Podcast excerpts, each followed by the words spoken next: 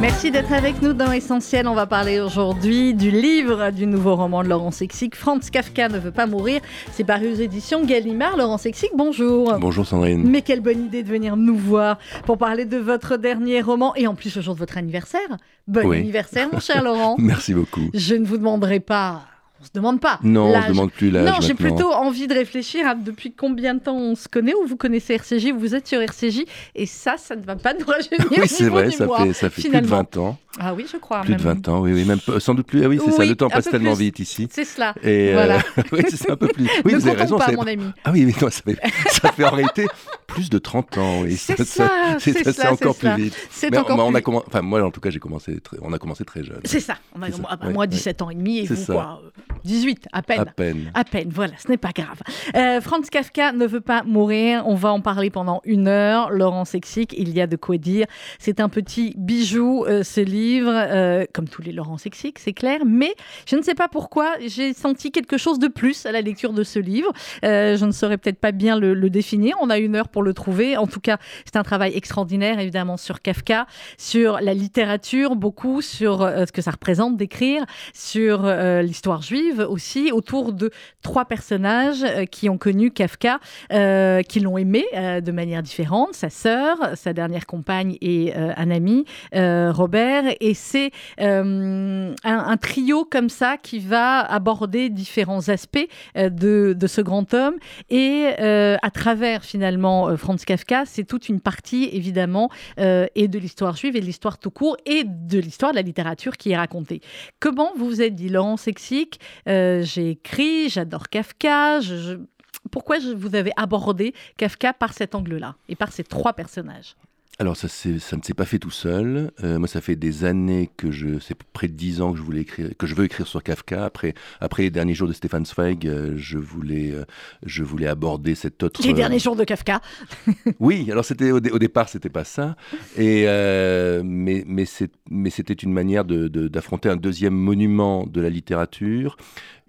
Un des deux, un, un, l'un des écrivains qui m'avait construit en tant qu'écrivain, comme Zweig et comme Gary, et euh, un modèle finalement pour pour tout pour tout tout, jeune homme à l'époque euh, où j'étais où j'étais étudiant en médecine j'avais je, je, lisais Kafka et Zweig et euh, j'avais même un peu plus tard dédié ma ma, ma thèse de médecin euh, à Stéphane Zweig et à Franz Kafka. Et, mmh. et elle, et, elle s'intitulait euh, euh, Extension des cancers bronchiques en imagerie par résonance magnétique. Très Donc c'était très loin, de, très loin de, la, de, la, de la littérature a priori. Et j'ai donc tourné longtemps autour de, autour de ce personnage euh, qui incarne à la fois euh, l'absolu de la littérature et un, un, humanisme sans pareil qui est, qui est finalement assez comparable à celui de Zweig, même si les deux écrivains sont, sont, sont très dissemblables. Euh, au départ, alors c'est assez troublant parce que euh, je n'arrivais pas, comme pour Stefan Zweig ou pour Albert Einstein dans le cas Edouard Einstein, à me mettre dans la peau de Kafka, parce que Ouais. Kafka est un, est un mystère en soi. Euh, Kafka est à la fois lumineux et obscur, presque Ah, Kafka est crépusculaire. kafkaïen. Voilà, oui, c'est ça. Voilà. oui, c'est ça. Vous, vrai. dites mieux, vous dites mieux que moi. Et, euh, et j'ai voulu inventer un personnage Mhm. qui aurait soigné Kafka. Et ce qui est assez, assez troublant, dans la, dans, ce sont les petits miracles de la littérature et de l'écriture, c'est que euh, ce personnage, en réalité, a existé. Et plus je creusais dans la biographie de Kafka, euh, plus je trouvais ce personnage que je voulais inventer et qui est devenu Robert Klopstock et qui existait déjà. Alors ça, Ouais. paraît, ça paraît complètement absurde hein, ce que je dis, mais et qui non seulement existait, mais qui quelque part, et pour la première fois dans, mes, dans, dans, dans l'ensemble de mes dix romans, était une sorte d'alter ego. Ah, c'est clair. Bah, vous oui. avez répondu à ma question Oui, avant oui, que la après, mais si vous voulez le, alors co- comment est-ce que cela s'est fait? En réalité, j'avais en tête les, les dernières paroles de Franz Kafka sur son lit d'agonie, euh, et qui, qui sont des paroles absolument surprenantes et qui sont Robert, tuez-moi, sinon vous êtes un assassin. Tuez-moi, sinon vous êtes un assassin. Ça résume à la fois euh, euh, le désespoir et l'espoir de Kafka. C'est une phrase kafkaïenne, mais elle s'adressait à un jeune étudiant en médecine euh, qui a injecté la dose de morphine qui a, qui a finalement abrégé les douleurs de Kafka. Euh, et et j'ai remonté ce fil de ce jeune homme qui a interrompu ses études de médecine après avoir découvert et rencontré cet homme extraordinaire qui était Kafka dans un sanatorium où il était lui-même soigné pour la tuberculose. la tuberculose comme lui, ouais. Et j'ai suivi pas à pas à la fois euh, la manière dont cet homme a impressionné euh, a été impressionné par Kafka durant toute sa vie, euh, de son, du vivant de Kafka et après, et en tirant le fil de cette vie de Robert Klopstock, vie totalement fabuleuse, destin complètement Ah bah, hors norme, euh, puisqu'il il deviendra, au prix de mille péripéties et après avoir survécu à, à bien des drames, un des plus grands chirurgiens thoraciques de la tuberculose, de la maladie qui avait tué Kafka et qui avait Et failli qui aurait tuer pu le tuer lui aussi. lui-même. Ouais. Euh, et, donc j'ai remonté ce fil-là, et, et cette histoire s'est d'abord construite autour de Robert Klopstock. Euh, donc l'histoire d'une amitié, l'histoire de la manière dont peut rayonner une œuvre et une vie, celle de Kafka, sur un individu, Robert Klopstock, qui était épris de littérature et épris de médecine. En cela, il était, il était un, un al- un alter ego totalement euh, surprenant euh, et euh, avec, avec des différences bien entendu et fort heureusement mais et il deviendra le traducteur du procès. Donc une histoire et il sera sauvé grâce à sa connaissance de Kafka, parce qu'il a connu Kafka, parce qu'il a rencontré Kafka. Euh, voilà, donc ça c'était le, premier personnage. Ouais. Euh, Est-ce que vous vous êtes pas dit, en voyant effectivement ce personnage assez extraordinaire, bah, je vais raconter Kafka par l'intermédiaire de Robert Pourquoi est-ce que vous êtes dit, il faut, bon, il faut toujours des femmes, vous avez raison, euh, deux femmes, en l'occurrence sa sœur et sa dernière compagne, Dora?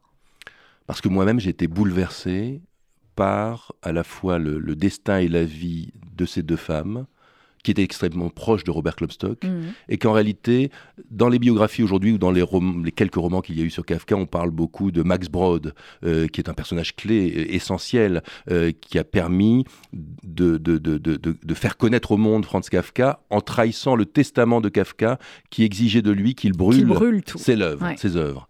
Il y a aussi Milena, euh, dont, dont on connaît tout, et le, le destin tragique, et, et- et la passion qu'elle avait pour les écrits et la vie de Kafka.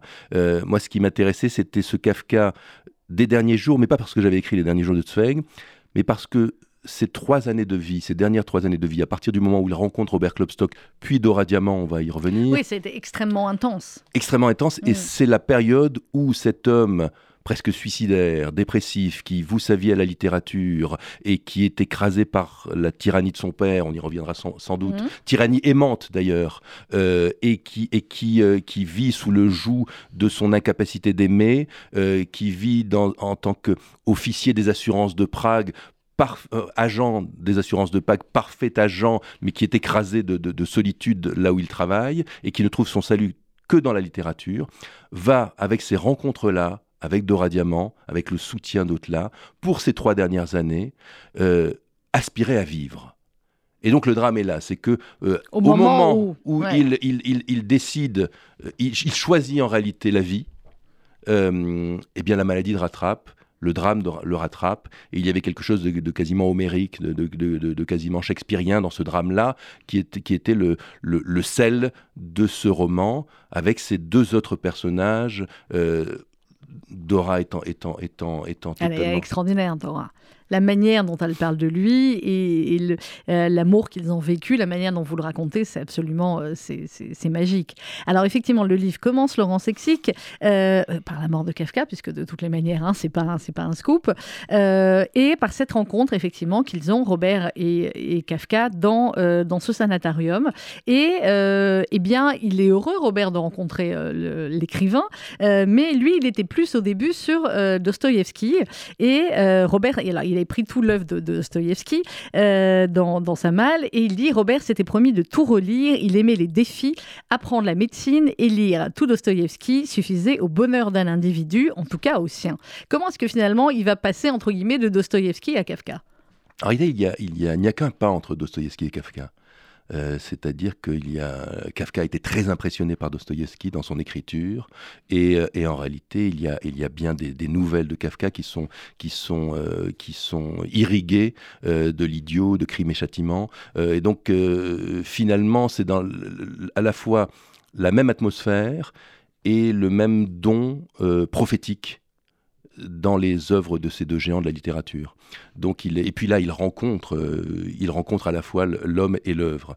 Donc, donc, donc, donc, il n'y a, il n'y a qu'un pas qui sera franchi au sanatorium où euh, ce jeune homme va être, va être hospitalisé. Alors Robert euh, veut écrire, en tout cas il envisageait de pouvoir euh, écrire. Et alors là, on va citer une phrase Laurent Sexy qui pourrait servir pour le prochain bac français ou le prochain bac philo. Au début, il dit chaque ligne lui coûtait, il a plein de questions sur comment écrire, etc. il n'avait pas d'idée précise concernant la fin, de quelle manière alors progresser dans l'inconnu? Son histoire comptait une douzaine de chapitres, il n'était satisfait d'aucun. Attention, voilà la phrase. L'inspiration se cachait-elle dans les livres ou dans la vie réelle Vous avez une heure. oui, c'est très bien. Euh, c'est une vraie question que les, que les écrivains, en tout cas que, moi je me pose sans cesse. Alors elle est où euh, votre inspiration, Laurent Sexic Là, elle est dans ah le livre, euh, mais elle est en même temps dans la vie réelle. Alors je, pense que l'inspiration est, est, dans la vie, bien entendu, enfin, est dans la vie, et qu'elle va puiser dans les livres la matière pour l'exprimer. C'est-à-dire mm. que l'écrivain, euh, l'écrivain travaille comme le, chirurgien apprend auprès de ses maîtres. L'écrivain doit apprendre en permanence euh, auprès justement de, ses propres maîtres. Les maîtres de, Kafka, euh, c'était Flaubert, c'était Dickens, c'était Dostoïevski. Et, les miens, ce sont Stefan Zweig, Franz Kafka, Albert Cohen, Romain Gary, Philippe Roth. Mm. Et, et, donc, il faut travailler au corps cette littérature pour pouvoir exprimer euh, ce que tout auteur a besoin de, raconter. Et alors, où se cache en réalité euh, le besoin d'écrire? Ça, je ne le sais toujours pas. Fort heureusement, parce que ça, ça me permet de, penser au prochain roman. Et un écrivain qui aurait, qui, aurait, qui aurait découvert à la fin d'un roman la raison pour laquelle euh, il écrit, Devrait, devrait arrêter d'écrire. C'est ce qui est arrivé à Philippe Roth à la, à la fin de sa vie. Il a tout relu, il a décidé de ne plus, de ne plus écrire, ce qui, est, ce qui est tout à fait à la fois extraordinaire et troublant. Euh, à un moment donné, j'étais en train de chercher pendant que vous, vous parliez, euh, des lettres. Alors, Kafka écrivait beaucoup. Euh, il écrivait beaucoup à ses premières femmes, à Felice et à Milena. Et à un moment donné, vous dites sur, l'écriture, un jour, il lui fallut choisir entre Felice et la solitude, entre la vie et l'écriture. Il préféra l'écriture à la vie. Oui, c'est toujours la même, la même question, c'est-à-dire que à la fois pour écrire, il faut puiser dans la vie réelle et se retirer de la vie. C'est-à-dire que si vous sortez voir des amis, si vous, si, vous, votre œuvre ne se fait pas, elle, ne se fait pas toute seule. se fait pas toute seule, et, il faut beaucoup de solitude. Et il faut beaucoup de travail, alors comme pour tout métier, mais, mais c'est un travail euh, où il faut reprendre sans cesse. Ce, Franz Kafka ne veut pas mourir, c'est cinq ans d'écriture. Ah bah on imagine là. Et, et, donc, euh, et en même temps, il y a, il y a aussi euh, chez, les, chez les écrivains, ils n'ont pas à en être fiers d'ailleurs, une forme de goût pour la solitude. Hum. C'est-à-dire que si l'on n'aime pas être seul, si l'on n'aime pas être face à soi-même, si l'on ne puisse pas tout au fond de soi de quoi nourrir une œuvre que l'on destine aux autres, euh, on, on, on, ne peut sans doute pas écrire. Donc il y a ce paradoxe que moi j'essaye d'équilibrer, euh, parce qu'il y a un danger de la misanthropie, de l'exclusion de, de, la vie sociale, qui, qui finalement euh, va, va, va, tarir la source de l'inspiration. Euh, moi je, je, partage malgré tout et toujours mes jours entre la médecine et la littérature. Et, et, donc ce n'est pas que je vais puiser dans la médecine de quoi nourrir la littérature encore que, mais cela, cela forme une sorte d'équilibre là où la seule écriture peut faire, euh, peut faire sombrer euh, dans, dans, une forme non pas de chaos, mais de, de, de, désordre et d'insatisfaction permanente. Hum. Et, et, la médecine vous, vous rappelle tous les jours finalement euh, la, brièveté de, la brièveté de la vie? Oui, la brièveté, de la, la brièveté puis le miracle de la vie, les, deux, les, deux, Alors, le livre, au début, euh, Laurent Sexic, je, nous parlons, je le rappelle, de Franz Kafka, ne veut pas mourir aux éditions Gallimard. On est dans un sanatorium. Euh, ça c'est effectivement pas drôle parce qu'ils sont tous pas en forme, mais il y a des moments quand même effectivement assez, assez cocasses. On avait vraiment malheureusement à ce moment-là que le lait et la crème fraîche pour soigner les tuberculeux. Oui, c'était le, principal, les principaux traitements. Euh, le reste est encore pire. Le feuillet. Euh, oui, le, puis enfin l'air aussi. le principe du sanatorium, et, il est médicalement prouvé, c'est de priver euh, les lésions tuberculeuses pulmonaires de l'oxygène dont elles mm. ont besoin pour se reproduire, et donc de, de, de finalement assécher les, la caverne tuberculeuse. Mmh. il y a donc le sanatorium, le lait, la crème fraîche, de la tuberculine à l'époque qui était assez, assez peu utilisée. Donc très peu de, de traitements. Ce livre, je l'ai écrit aussi pendant le confinement. Et il y a quand même un rapport extrêmement étroit entre à la fois le confinement que nous avons vécu, la vie en sanatorium, et puis la menace que faisait, passer, que faisait, que faisait planer la tuberculose sur l'Europe et sur le monde, euh, qui n'est pas sans rappeler celle du Covid, comme, comme n'est pas sans rappeler les lésions au scanner notamment que provoque à la fois Covid et tuberculose. Avec effectivement dans ce sanatorium des gens extrêmement divers, une petite vie euh, qui s'est organisée et, euh, et, Robert qui va donc se rapprocher avec bonheur de, de Kafka et échanger avec lui. Oui, oui, c'est une rencontre qui va, qui va, qui, va d'ailleurs illuminer les, les deux vies. Euh, c'est-à-dire que Klopstock a été, euh, durant toute son existence, marqué par cette rencontre, mais Kafka va, va écrire à Max Brod notamment, euh, lorsque l'on s'adresse à, lorsque l'on veut s'adresser à moi, il faut qu'on passe par Klopstock. Mhm. C'est-à-dire qu'ils ont, ils ont trouvé chacun l'un un mentor, l'autre le jeune frère qu'ils n'avaient pas connu, l'un à qui, à qui, à qui Kafka a qui s'ouvrir finalement de tous ces tracas, et puis euh, la tentative de, l'aider aussi à, écrire et à, faire aboutir une œuvre. Alors, sur l'œuvre, justement, parce qu'il est quand même beaucoup question, on l'a dit, de, littérature, forcément, et de la manière dont, dont on écrit, je suis en train de rechercher euh, la page où il dit à un moment donné qu'effectivement, euh, ce qui est important aussi, c'est la première phrase d'un roman. Comment euh, on détermine la première phrase d'un roman Laurent s'explique, parce que on va pas refaire longtemps, je me suis. voilà, on la connaît celle-là. Et là, par exemple, ça commence, c'est pas très fun la manière dont ça commence. Nous, le docteur Hugo Hoffman, médecin diplômé de la faculté de Vienne, etc., etc. Et donc, c'est la déclaration de de décès. Sur la première phrase d'un roman. Alors Est-ce qu'on commence par la première phrase d'abord Ah, c'est intéressant. Alors, le, ce sont des questions que se pose justement Clubstock, que se pose, moi j'avais, j'avais donné des, ateliers d'écriture aux éditions Gallimard, que se posent tous les apprentis euh, écrivains, et d'ailleurs que se posent tous les écrivains. En réalité, la première phrase, non, on, commence Il ne faut pas passer à la deuxième déjà. c'est pas, non, alors c'est, amusant, mais c'est pas faux. C'est-à-dire qu'il ne faut pas se laisser écraser ni par son sujet, mmh. Kafka pouvait être écrasant, et Kafka, durant des années, m'a suffisamment écrasé pour que je n'écrive pas sur lui. Euh, plus que Zweig, finalement, où c'était totalement naturel d'écrire les derniers jours. Euh, il faut, euh, il faut, l'essentiel n'est pas la manière dont on écrit la première phrase. L'essentiel est de revenir sans cesse sur le premier chapitre, sur le deuxième, sur le deuxième chapitre, sur le troisième, et de réécrire sans cesse son livre. En tout cas, c'est ma manière d'écrire, jusqu'à obtenir une forme de musicalité une forme de poésie, un rythme surtout, euh, qui permettent à la fois de tenir en haleine le lecteur, parce que c'est une aventure, là c'est l'aventure de 50 ah, mais ans. Oui, c'est incroyable. Euh, et, donc de, et puis soi-même, en réalité on peut s'ennuyer à écrire.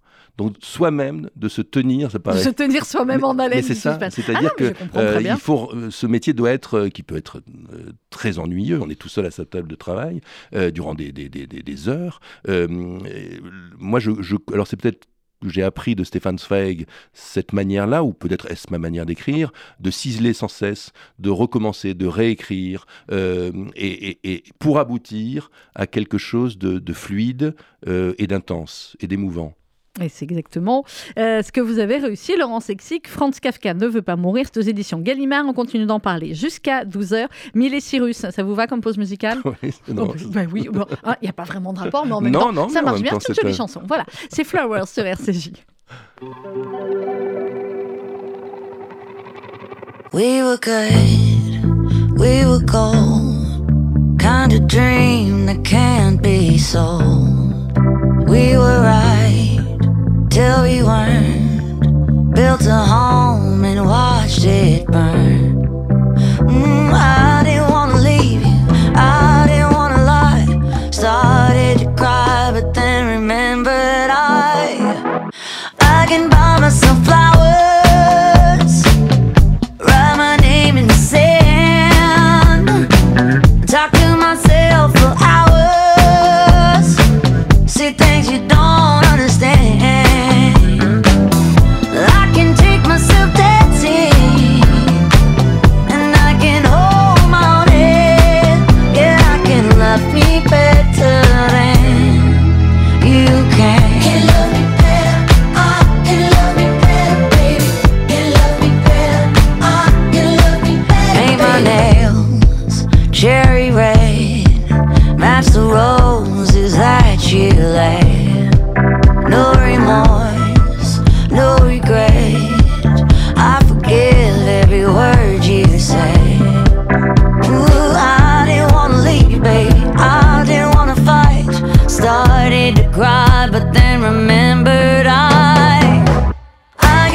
supply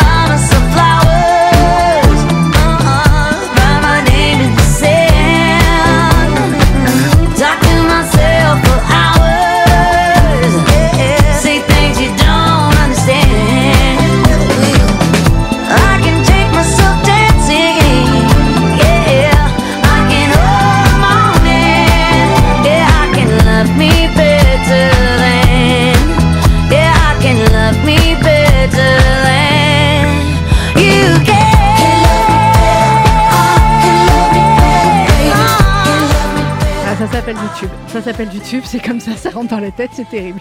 Mille et Cyrus avec Flowers sur RCJ. Nous sommes en compagnie de Laurent Sexic. Ce matin, nous parlons de Franz Kafka ne veut pas mourir. C'est évidemment chez Gallimard. Alors, on a parlé de, Robert. Je voudrais qu'on parle de Dora maintenant. Dora, qui est donc la dernière compagne euh, de Franz Kafka. Euh, c'est peu de dire que c'est l'amour, Laurent. C'est beau la manière dont elle parle de lui, mais c'est beau. Mais vous savez aussi bien parler d'amour que quand, vous êtes un homme que quand vous parlez d'une femme. Quand vous êtes une femme. Vous avez compris ce que Ah non, je voulais dire Non, mais c'est très juste ce que vous dites. C'est-à-dire que, alors on a du mal, enfin j'ai du mal à l'expliquer, mais le, le seul euh, talent qu'on a lorsqu'on écrit, euh, c'est l'empathie en réalité. C'est-à-dire que la, la possibilité, un peu comme un acteur, de se mettre dans la peau de ses personnages. Et donc c'est vrai, ça, peut- ça peut paraître surprenant, mais j'ai été Dora Diamant. Vous êtes une femme formidable. Laurent tiens à vous dire. Vous êtes une Dora Diamant formidable, extrêmement amoureuse. Et il y a des passages, euh, bah, il y a des passages terribles, évidemment, euh, pour tous les romantiques et pas seulement les romantiques, où elle raconte effectivement cet amour euh, perdu. Et en même temps, bien, comme tous les amours perdus, on croit que plus jamais on en retrouvera un. Et peut-être il y en aura-t-il un autre après. Mais Dora, comment vous avez travaillé sur, sur elle? Est-ce qu'on avait, est-ce que vous aviez beaucoup de, de matière euh, finalement réelle euh, sur, euh, Oui, sur Dora oui, sur Dora, beaucoup plus que sur euh, Clubstock d'ailleurs. Euh, Il y, a- il y a un certain nombre de livres qui ont été écrits euh, sur elle. Elle a écrit aussi sur sa, sa propre vie. Euh, c'est un personnage totalement euh, étonnant. Euh, une jeune juive polonaise de la région de Bedzin en Pologne, euh, d'un père orthodoxe aussi tyrannique que le père, Que de, le père de Kafka. Il y a une rencontre là. Euh, et euh, et- et qu'elle va fuir euh, pour aller à Berlin euh, s'occuper euh, du foyer populaire des enfants juifs, Oui. qui était un, un- un foyer qui, qui s'occupait des, des- des- des orphelins des pogroms de, de Russie et de Pologne, et qui recueillait ces enfants. Donc elle va s'occuper de ces enfants-là. Et Kafka avait un rapport très très particulier, très singulier, justement avec cette aide aux enfants juifs, et même ce foyer-là, puisque déjà sa première fiancée, Félicée, dont vous avez parlé, euh, s'occupait déjà de ce foyer qui était, Mhm. qui était, assez, qui était assez important. C'était le FSJU de l'époque. Voilà, bravo. Très bonne Et, phrase de euh, Laurent et, euh, et si vous voulez, elle est, il la rencontre, leur rencontre est magnifique. Euh, Elle, elle- elle est, Ah, oui. j'ai essayé de l'exprimer euh, avec mes mots, mais euh, elle, le vo- elle voit un homme euh, sur la plage, alors qu'elle est accompagnée d'enfants descendant la route qui mène à la plage au milieu des pins et des senteurs, tandis que, que, que la mer est extrêmement calme dans une station balnéaire de, de Müritz, dans le, dans le nord de l'Allemagne, euh, elle voit un homme qui regarde la mer. Et boum. Et, euh, et- et visiblement, qui, qui ne fait rien d'autre que contempler la mer. Et, et- elle, elle, euh, oui, elle, tombe, elle tombe amoureuse de, de- de lui. Et, là va se jouer quelque chose, c'est-à-dire que euh, elle est très amie avec quelqu'un qui deviendra euh, la, la directrice du, du- de, la, de la compagnie de danse de Tel Aviv, alors Oui. que Max Brod deviendra le patron du théâtre Abima à Tel Aviv. Euh, et, et, et en fait, Franz Kafka est invité par cette jeune femme, qui, qui- qui n'est pas Dora, qui est l'amie de Dora, à, euh, au Shabbat au- de- de- que- qu'organise le foyer.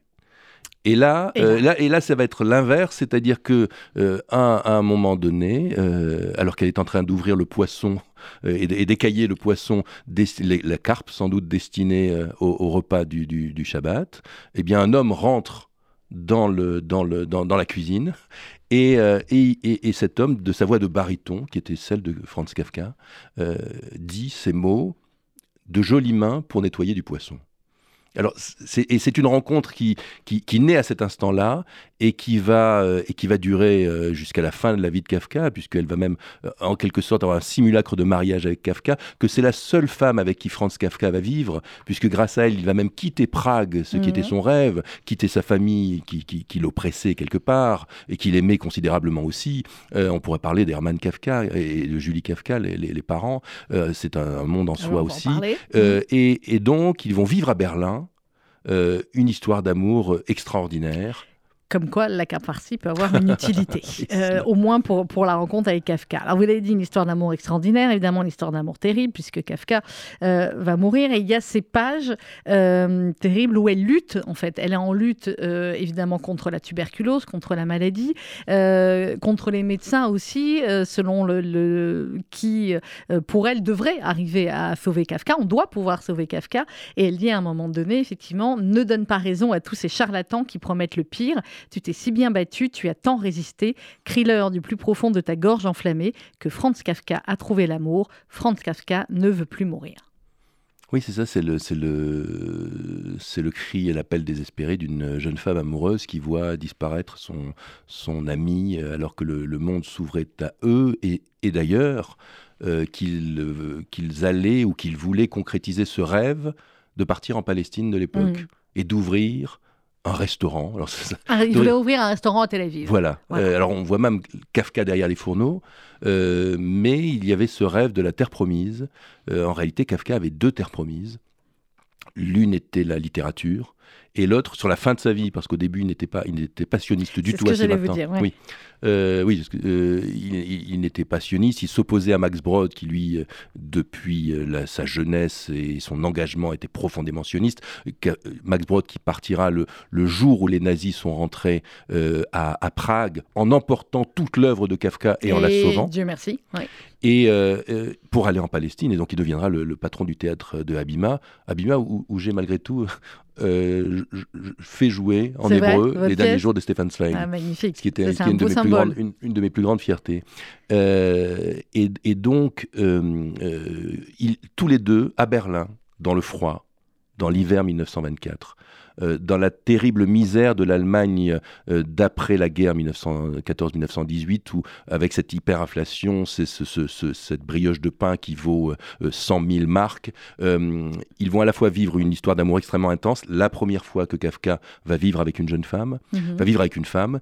Euh, ils vont, et c'est tout à fait troublant, et on comprend mieux, enfin, c'est ce que j'ai essayé de comprendre, ils, ils vont parfois brûler des manuscrits entiers de Kafka dont ils n'étaient pas satisfaits. Ouais. On parlait tout à l'heure de littérature. C'est rageant, ça. Euh, hein. c'est c'est abso- Alors, c'est rageant et en, et en même temps, ça dit le- le- le- l'exigence littéraire de, d'exigence, de- de- de Kafka. Et, euh, et ils vont vivre, euh, sans doute, il va vivre la, la- la plus belle année de vie de Franz Kafka, qui va s'interrompre parce qu'en effet, la gorge, le larynx est envahi par la tuberculose, ce qui Et que là, on signe sait qu'il n'y a plus rien à faire. voilà. Mm. Et, donc, euh, là va réintervenir Robert Klopstock. L'histoire de Dora Diamant, si, si l'on si finit d'en parler, Oui, oui. ne s'arrêtera pas là, bien entendu. Elle a une histoire, un puisque ce livre raconte, dingue, le- ouais. raconte Leur finalement parcours plus le- leur après, parcours après que la, que la fin de la vie de Kafka. C'est comment finalement la présence de Kafka a illuminé leur jour Oui. et a permis de les sauver. Mais cette jeune femme a un destin extraordinairement euh, fait, fait d'aventures totalement sur, sur, surréalistes et en même temps euh, réelles, puisqu'elle va devenir l'épouse d'un des secrétaires généraux du Parti communiste allemand Mm. en 1933, qu'elle va être à la fois euh, emprisonnée par la Gestapo, qu'elle va voir tous les livres qu'elle avait récupérés, tous les manuscrits de Kafka, inédits évidemment, euh, emportés, volés par la Gestapo en 1933, qu'elle va aller se réfugier à Moscou pour vivre, et c'est la suite de sa vie que je- que j'explore et qui est, qui est rayonnante, pour aller à Moscou convaincue qu'elle va y trouver le paradis socialiste, Mm. et qui va être là avec son mari, comme tous les membres du Parti communiste allemand, arrêté, son mari envoyé en Sibérie, elle euh, emprisonnée. Là, il y a une scène Avec qui est- une scène d'interrogatoire, mais qui est extraordinaire, euh, clairement, qui est plus kafkaïenne que Kafka, qui est un mélange euh, assez, assez dingue. Avec, on voit même des films, enfin, on voit le- le- l'aveu ou d'autres films comme ça, où c'est les interrogatoires comme ça complètement dingues. Et Ah c'est effectivement. c'est la scène préférée du livre. Ça, Ah c'est la non, scène que, que j'ai eu, que j'ai eu le plus, plus de Oui, on plaisir à écrire. on sent que c'est jouissif. Il y a à quelque chose de jubilatoire, cet interrogatoire entre un, entre un homme, Sergueï, un, un type du NKVD, le FSB d'aujourd'hui, euh, euh, qui interroge la, la- la femme de Franz Kafka. Et, euh, et là, en effet, c'était. On va pas dire ce Ouais, qui bien se passe sûr. dans Oui, ben, non, non, bien sûr, mais, mais- c'était très drôle à écrire Mais et j'espère drôle à lire. Ouais. Euh, Euh, et, vous- et- et- et elle- et- et- et simplement pour finir sur ce destin extraordinaire, elle va réussir à fuir Moscou. Euh, elle va se retrouver dans. Alors, on, on connaît peu cette histoire. Mhm. Des juifs allemands. Alors, moi-même, je la connaissais très peu, même si j'avais étudié l'histoire de Zweig en Angleterre. Elle va réussir à, à gagner Londres au prix de bien les efforts et, et juste avant que les Allemands ne rentrent en, en Hollande et en, En France. oui, après, en France. Euh, et là, elle va être avec la majeure partie des juifs allemands, considérés comme des, indé- des étrangers indésirables, classe A, B ou C, déportés par l'armée anglaise et le gouvernement de la couronne britannique à l'île de Man. Ça, c'est dingue non plus. Je connaissais pas euh, non plus cette histoire. C'est-à-dire, il fuit le continent européen. Elle, elle va fu- fuir un certain nombre de, de pays. Et elle arrive comme ça. Elle essaye d'aller en Angleterre plusieurs fois. Finalement, elle y arrive. Et avant, elle a le, le- le visa. Et effectivement, il y a ce classement comme ça, en catégorie de juifs, qui vont être mis à part. Alors ça, on- euh, euh, Zweig avait été classé comme étranger indésirable, classe C. C'est-à-dire qu'il avait de- dû demander un accord pour quitter sa maison pour aller donner le, le- pour aller à l'enterrement de Freud. C'est dingue. Et elle, c'est encore pire parce qu'elle était au départ classe B et donc elle a été avec un grand nombre de juifs allemands considérés comme ennemis parce qu'allemands Mhm. et expulsés ou ayant fui l'Allemagne parce que juifs. Et là, elle va être déportée avec des dizaines de milliers de juifs. C'est assez méconnu quand même, hein, même Ah par les, oui. les Anglais. qui- Elle va être déportée par bateau jusqu'à une île euh, qui maintenant est tout à fait paisible, qui est l'île de Man, euh, et euh, dans des conditions. pour elle, pour les femmes, c'était à peu près correct, mais pour les hommes, c'était terrible. Derrière, derrière des barbelés, donc il y, a, il y a cette déportation des juifs allemands par la couronne britannique qui est totalement surprenante et elle devra méconnue. d'être Mm. sauvée comme Klopstock du fait d'avoir rencontré Kafka. Alors, ça, vous le saurez en lisant euh, Oui. le, euh, le livre. Euh, Et, et pour, et pour finir, parce que j'ai peur d'oublier cela, c'est ce qui m'a le plus impressionné dans sa vie, c'est qu'elle a accompagné tout au long de son périple, elle avait dans son sac la brosse, La brosse à cheveux. la brosse à cheveux avec laquelle elle a coiffé Kafka sur son lit de mort. Et elle, et- et elle a réalisé finalement, je ne sais pas- pas spoiler le livre, le rêve de sa vie et le rêve de la vie de Kafka en amenant cette brosse avec laquelle le 3 juin 1924 elle a brossé Kafka sur son lit de mort dans un kibbutz en Galilée, en Israël, dans les années 50. Et cette brosse l'a accompagnée à Berlin pendant la, pendant la, la terreur nazie, à Moscou pendant la terreur stalinienne, à l'île de Man pendant la terreur anglaise pour elle, Mhm. jusqu'en Palestine, réalisant son rêve de déposer cette brosse-là, qui est un des seuls objets que l'on l'on a aujourd'hui, hein, de Franz Kafka, en Palestine, comme si elle réalisait à elle seule, comme d'ailleurs ces trois personnages, et c'est ça qui m'a intéressé, une part du destin juif. Mhm. Puisque c'est ça, en réalité, C'est cela. Bah, au-delà de Kafka et de Zweig, euh, j'écris aussi. Les- le destin juif et Alors oui, le, le- destin et le destin de ces trois euh, personnages et de Kafka en lui-même qui se pose euh, énormément de questions euh, aussi sur euh, bah, sur le judaïsme sur tous ceux qui avant et pendant l'arrivée d'Hitler et la, la progression de l'Allemagne nazie se disent est-ce qu'on part est-ce qu'on reste si on part où est-ce qu'on part les questions vous le disiez sur Kafka qui n'était pas sioniste au début et qu'il devient à la fin de sa vie. Et il y a un moment aussi incroyable de réunion comme ça euh, chez, euh, chez l'un des, des autres personnages où euh, ils parlent de Kafka et ils sont dans ces questionnements-là. Et ces questionnements qui aujourd'hui sont terribles finalement à lire. On n'a Oui, qu'une envie qui- quand on lit, c'est de leur dire mais, mais, parez-vous. Oui, il y a cette, cette réunion en 1934 à la- de la- d'une revue juive qui est la dernière revue juive autorisée euh, à Berlin, sous, le, sous la condition qu'elle ne parle que de livres juifs, qui veut rendre hommage à, Ka- à Kafka et qui demande à Walter Benjamin, enfin le directeur demande à Walter Benjamin, le, le- le philosophe que l'on connaît, d'écrire un hommage à Kafka. Tout est réel hein, dans, dans ce que Oui, je, oui. de ce que je dis évidemment, Euh, enfin dans ce que j'écris en tout cas. Et, euh, et il y a et Robert Klopstock est à cette réunion-là surréaliste où euh, va se décider le sort de cette revue juive et il voit ces, ces- ces- ces êtres qui pour certains vont rester euh, à Berlin, pour d'autres vont réussir à fuir, on est en 1934, euh, et, et qui, comme les êtres du sanatorium de 1921, quand Klopstock rencontre Kafka, vont tous connaître un destin, pour la plupart un destin Un tragique. destin tragique, Euh, clairement. Alors, euh, il y a sa sœur, on va parler un peu de la famille aussi, la sœur et le père, avec un rapport évidemment au père extrêmement complexe, euh, c'est peu de le, de le dire, et sa sœur, qui est donc le troisième personnage du livre, qui elle a un amour éperdu, une admiration aussi incroyable pour ce frère. Oui, la, Otla Kafka est un, perso- est un personnage de roman. En fait, j'ai eu Ben qu'à oui. piocher dans, ces, dans ces trois personnages pour écrire ce roman. Elle est, elle, est, elle est le rempart contre la tyrannie du père. Le père est une, est une, est une forme, Hermann Kafka, euh, de modèle, euh, positif ou négatif, euh, de modèle de père juif. Mhm. Euh, je le dis en tant que père juif et que fils juif. Vous êtes un Euh, peu une mère juive Et- aussi. ah oui, ça c'est oui, entièrement vrai ce que vous dites. Euh, mais et donc il y a chez lui à la fois cet amour total.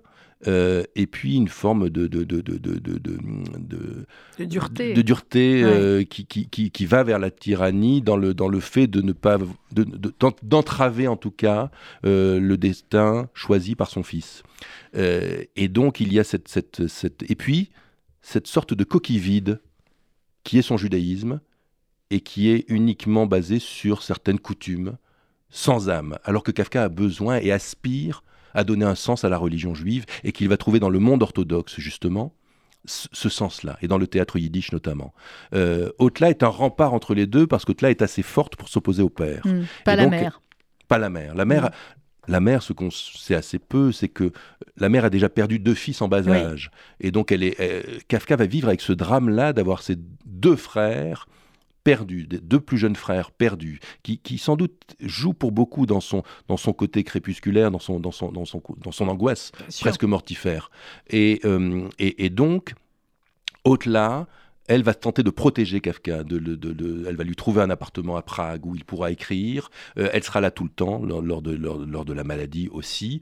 Euh, elle, elle connaîtra un destin le plus tragique ouais. des trois puisque euh, elle va, comme la, la majeure partie des juifs de Prague, euh, être, être, être, euh, être vouée au, na- au- au nazisme et à l'extermination, mais avec, avec quelque chose où encore va être le- le- le- qui encore va être marqué par la présence de Kafka, Mhm. puisqu'elle va être déportée de Prague à Theresienstadt en, en 42-43, et qu'elle va à Theresienstadt en 1943 fêter et célébrer le 60e anniversaire de la naissance de Kafka.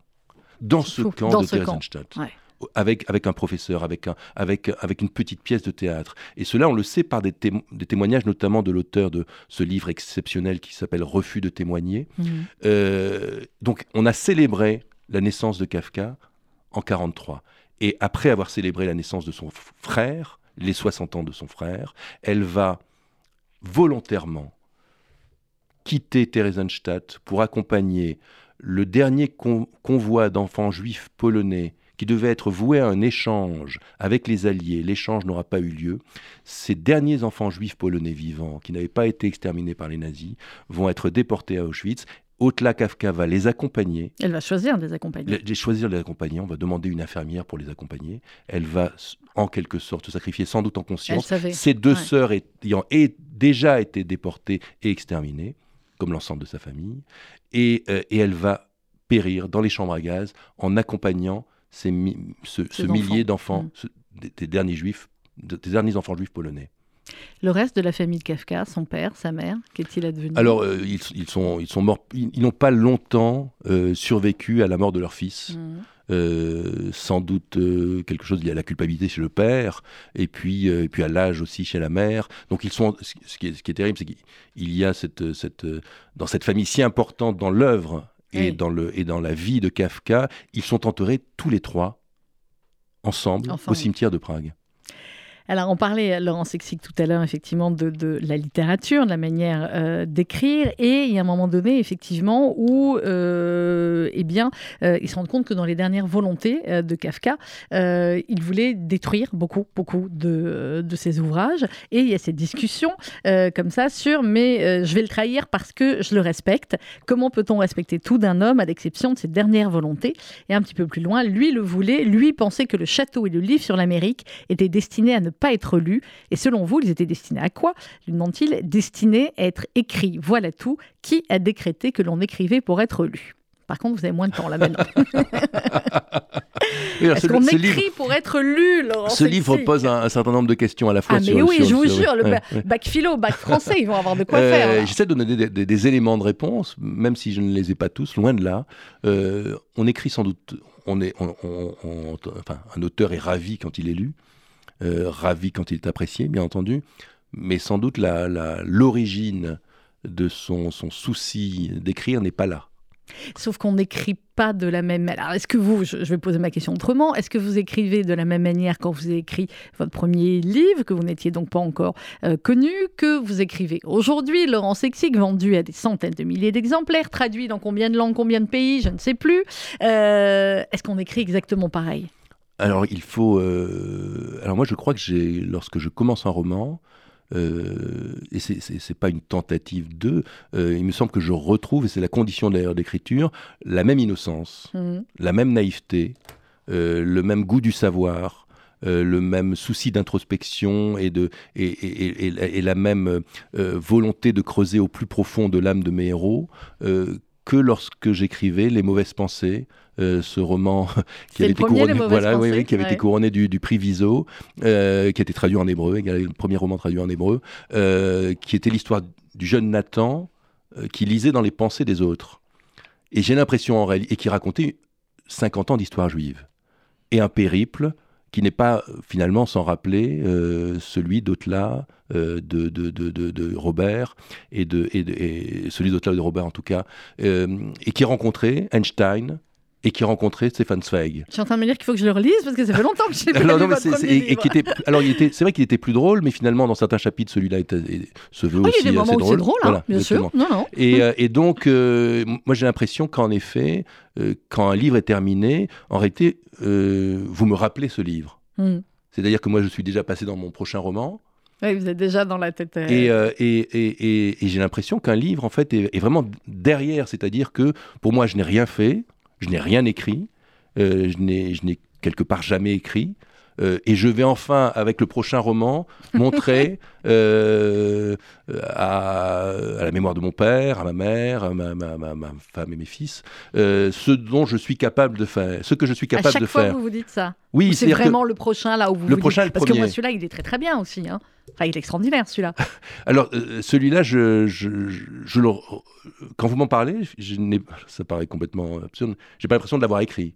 C'est-à-dire que ce que, ce, qui, ce, qui- ce que- je veux écrire, c'est le prochain. C'est le, le, le- ce que Blanchot disait, le livre à venir, Maurice Blanchot, le, le- qui parlait de Kafka remarquablement.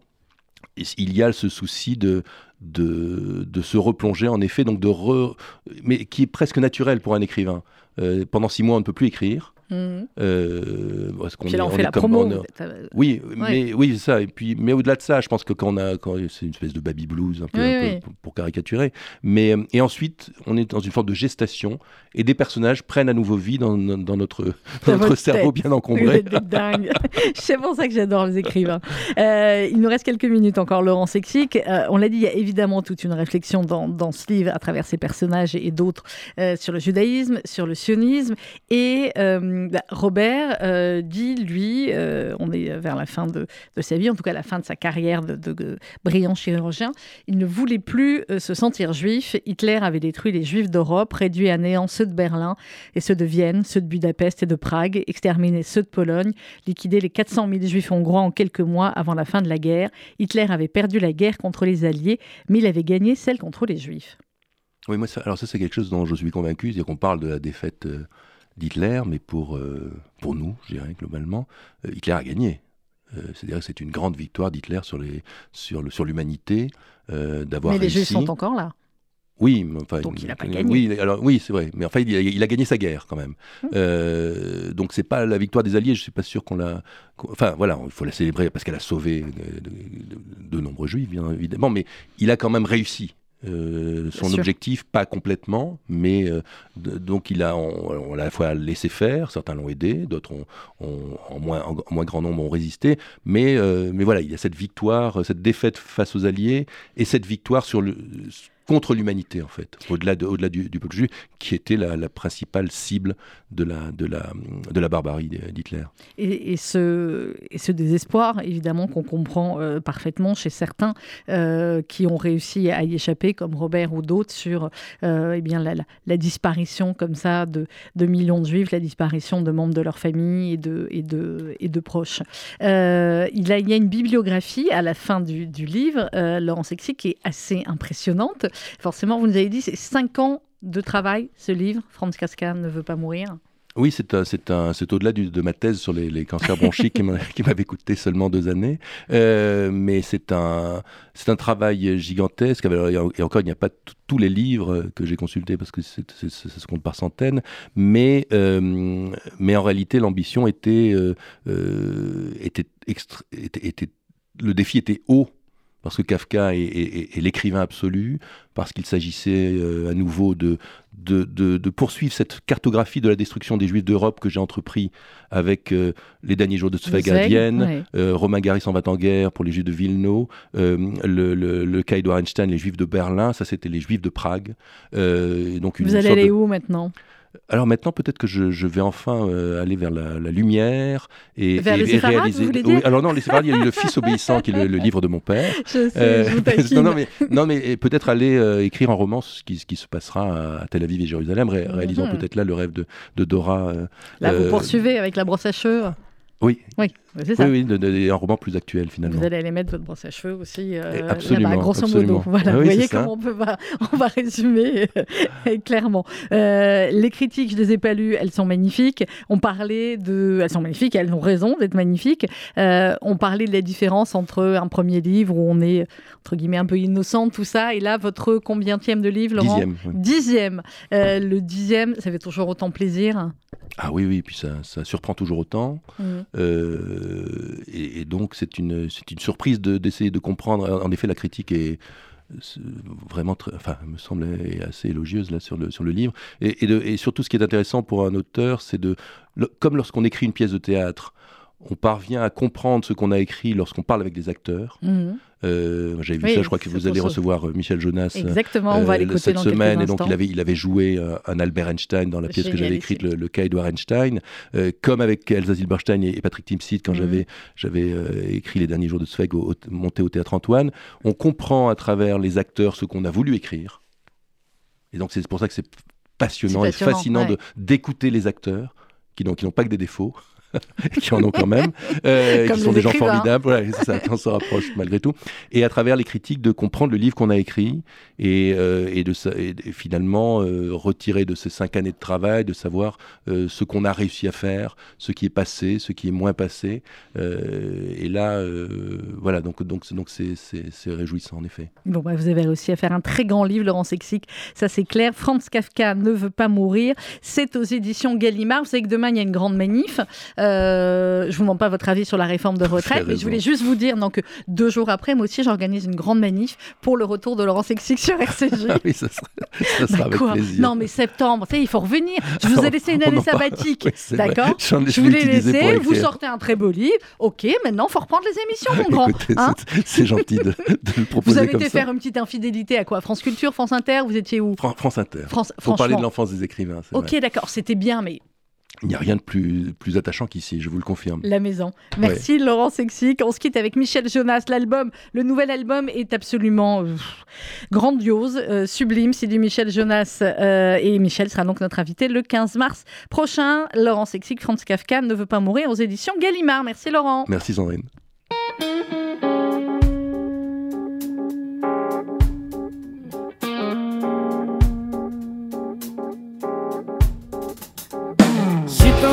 Que la vie te prenne pour un punching ball, fais du blues, fais du rock and roll. Parle du soleil qui se lève fout de l'inversion des pôles. Fais du blues, fais du rock and roll. Raconte une histoire triste ou raconte une histoire drôle. Fais du blues, fais du rock and roll. Parle du chien qui se prend pour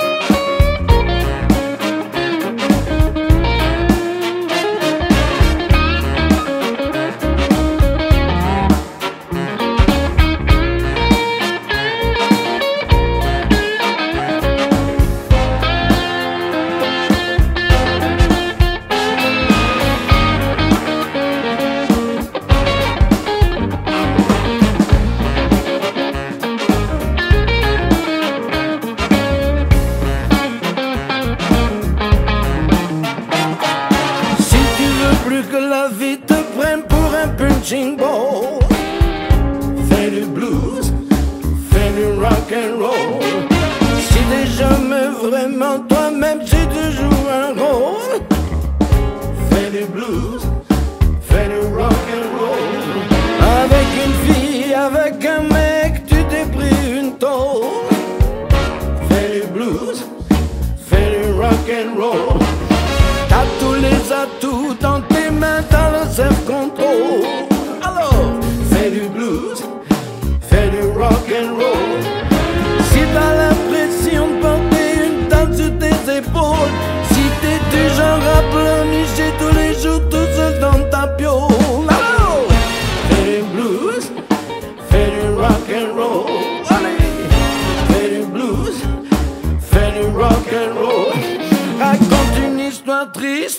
raconte une histoire drôle.